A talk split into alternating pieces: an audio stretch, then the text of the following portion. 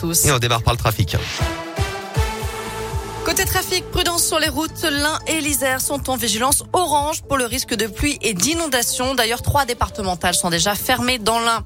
À la une, coup dur pour les fêtards et les patrons de discothèques. Elles ne rouvriront pas le 6 janvier prochain, comme c'était prévu.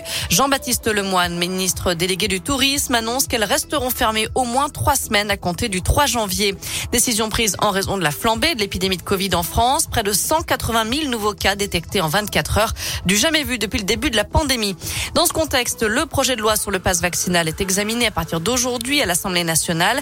Un texte qui rend la vaccination obligatoire pour l'obtention d'un passe sanitaire.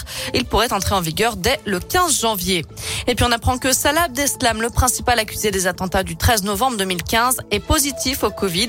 Le seul survivant des commandos djihadistes qui ont fait 130 morts à Paris et à Saint-Denis fait partie des 21 détenus contaminés à la prison de Fleury-Mérogis.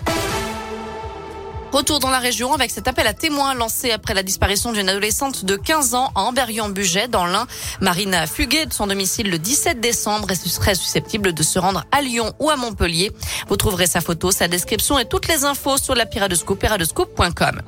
On poursuit notre série rétrospective 2021 sur Radescoop ce matin avec un point sur les grandes affaires judiciaires dans la région. Qu'elles aient fait le buzz ou qu'elles aient eu un retentissement national, elles ont toutes marqué l'année à leur façon, Colin Cotte. Euh, oui, et on démarre le 9 mars avec le procès de l'affaire Morgane Roland dans la Loire. Cette ancienne Miss locale mortellement renversée à vélo en 2019 par un tracteur. Deux ans de prison avec sursis pour le prévenu.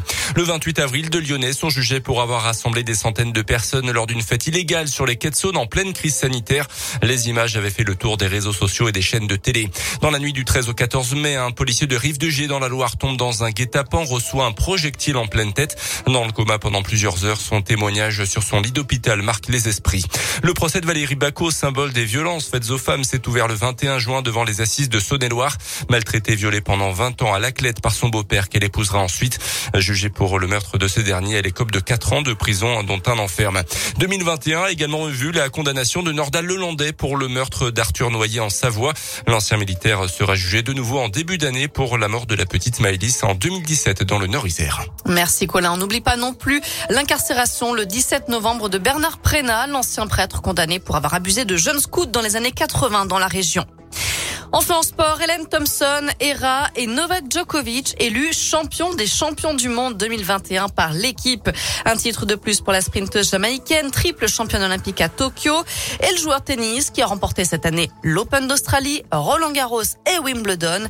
Il est passé très près d'un record historique en s'inclinant finalement en finale de l'US Open. Voilà pour l'essentiel de l'actu. Très bonne journée à tous.